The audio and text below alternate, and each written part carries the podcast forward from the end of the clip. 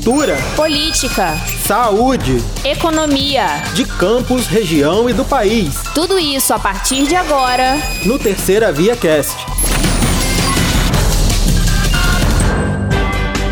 Olá, eu sou a Gabriela Lessa. E eu sou o Thiago Gomes. Você está ouvindo o Terceira Via Cast, com um resumo das principais notícias do site do jornal Terceira Via, que aconteceram nesta quarta-feira, dia 9 de março de 2022. A Câmara de Vereadores de Campos teve sessão ordinária nesta quarta-feira. Entretanto, não houve quórum para a deliberação de projetos. A ausência de 13 vereadores impediu que fosse votado o projeto de lei enviado pelo prefeito Vladimir Garotinho nesta terça-feira, dia 8 de março, que equipara o piso salarial dos professores da rede municipal de campus ao piso nacional do magistério. Desde o início do ano, devido ao embate da oposição e situação, não houve votação de projetos na casa. Segundo o presidente da Câmara, Fábio Ribeiro, do partido PSD, o regimento interno está sendo seguido rigorosamente e a falta dos vereadores ao plenário poderá ser descontado do salário. O embate entre oposição e situação começou em 15 de fevereiro, logo na primeira sessão do ano, quando Marquinho Bacelar, do Solidariedade, foi eleito presidente da Câmara. A reunião foi marcada por tumulto e a eleição acabou anulada dias depois. A elevação do barril de petróleo em consequência da guerra na Ucrânia irá resultar em reflexos para campos dos Goitacazes, afetando as contas públicas, conforme destacou o prefeito Vladimir Garotinho, que também é presidente da Organização dos Municípios Produtores de Petróleo da Bacia de Campos, a Umpetro. Vladimir avaliou que o município terá reflexos positivos e negativos. Nesta semana, o barril de petróleo bateu os 140 dólares, o que não ocorria desde 2008. A preocupação de Vladimir é com o aumento da inflação, que afetará a vida dos campistas e também com as contas públicas, porque a inflação eleva as despesas com o custeio da máquina pública. Isso deve elevar ainda mais o preço dos combustíveis, pneus e inúmeros produtos derivados do petróleo, como itens de plástico. Órgão especial do Tribunal de Justiça do Estado julgou inconstitucional parte da lei aprovada pela Câmara Municipal de Campos durante o primeiro ano do governo Rafael Diniz, ou seja, 2017, que permitia ao Executivo a suspensão, mediante decreto, da execução de programa municipal de transferência de renda, sempre que necessário, para fins de recadastramento ou em razão de grave crise financeira, assim como modificar o valor do benefício assistencial sem passar pelo legislativo.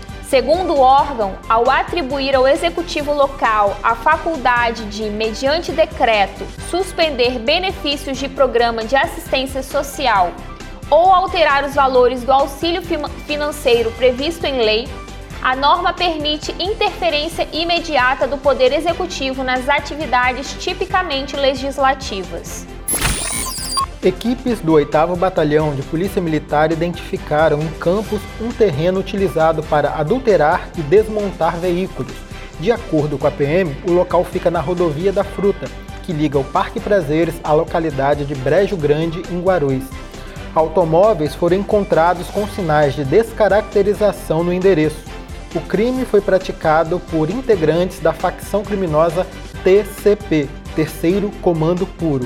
Os responsáveis ou proprietários dos automóveis achados no local foram contatados.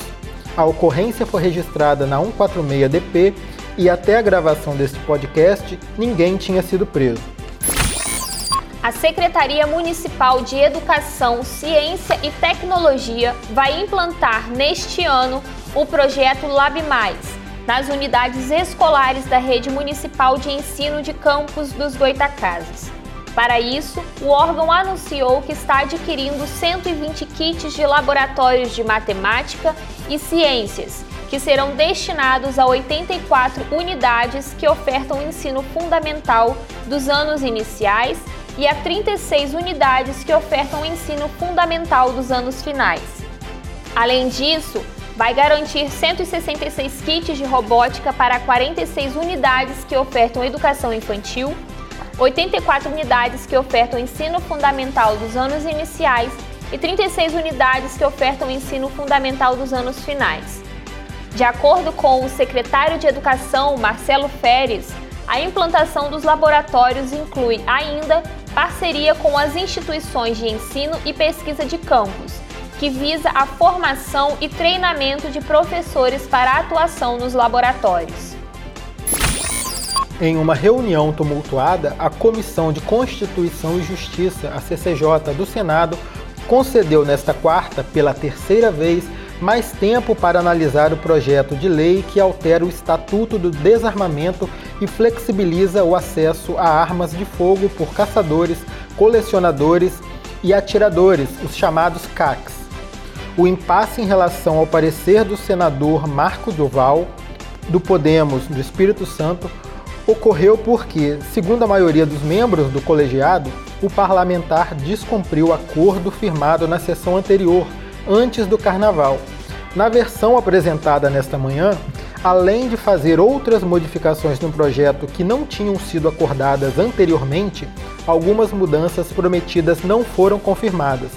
Duval foi duramente criticado, por exemplo, por ampliar o acesso de armas a pelo menos outras 10 categorias, como defensores públicos, oficiais de justiça, parlamentares e advogados públicos. O município de São João da Barra contará com uma nova sede da Defensoria Pública. A inauguração do espaço está prevista para amanhã de sexta-feira. A nova sede funcionará na rua São Benedito, número 191, no centro. O local conta com uma área construída de 134 metros quadrados e estrutura física que possibilita uma ampliação no futuro, já que o terreno tem um espaço de 435 metros quadrados. Haverá duas salas de atendimento com quatro postos de trabalho em cada para as equipes. A unidade também contará com uma sala restrita para residentes, além de gabinete exclusivo para os defensores, já que serão duas defensorias no local a polícia militar encontrou o corpo de um homem dentro de uma lata de lixo na madrugada desta quarta, na Avenida Professora Carmen Carneiro, em Guarulhos. A vítima estava com sinais de tortura, ou seja, mãos amarradas e ferimentos na cabeça. Ele não foi identificado. De acordo com a polícia militar, a lata de lixo foi deixada em um terreno baldio por quatro homens que atiraram contra a vítima antes de fugirem. O homem trajava short vermelho, é negro e magro. O corpo foi removido e levado para o Instituto Médico Legal de Campos e o caso registrado na 146DP. Um grupo composto por 11 parlamentares de Campos visitou a escola municipalizada Alcindor Bessa, no Turf Clube. De acordo com o relato dos vereadores, o cenário encontrado na unidade escolar foi de abandono. Eles relataram que os vidros das janelas estão quebrados, o forro das salas de aula está danificado, além de a rede elétrica estar exposta e do mobiliário destruído. Em nota, a Secretaria de Educação informou que a reforma da Escola Municipal Alcindor Bessa terá início nos próximos dias. O processo de, de licitação para garantir a obra está na fase final. Desde janeiro de 2021, a Secretaria Municipal de Educação, Ciência e Tecnologia deu início ao processo de licitação para contratação de empresas a fim de realizarem as manutenções. No entanto, algumas delas entraram com recursos, atrasando o início das ações. Ainda segundo o órgão, mais de 90% das unidades escolares já passaram por manutenção cujas ações acontecem de forma setorizada por regiões. Quem nunca se irritou com uma ligação de telemarketing? Pois agora ficará mais fácil para o consumidor identificar e bloquear as insistentes chamadas. A partir desta quinta-feira, dia 10, entra em vigor a regra da Agência Nacional de Telecomunicações, a Anatel, que obriga esse tipo de chamada a ser identificada pelo código 0303 que aparecerá no início do número de qualquer ligação que vise ofertar produtos ou serviços. Por enquanto, a regra vale apenas para chamadas originadas de números de telefone celular. Para aqueles feitos de linhas fixas, a medida vai valer a partir de junho. Quer saber mais detalhes sobre estes e outros assuntos? Acesse o nosso site, jornalterceiravia.com.br e também as nossas redes sociais. Te esperamos aqui para o próximo Terceira Via Cast. Fique sempre muito bem informado com a gente.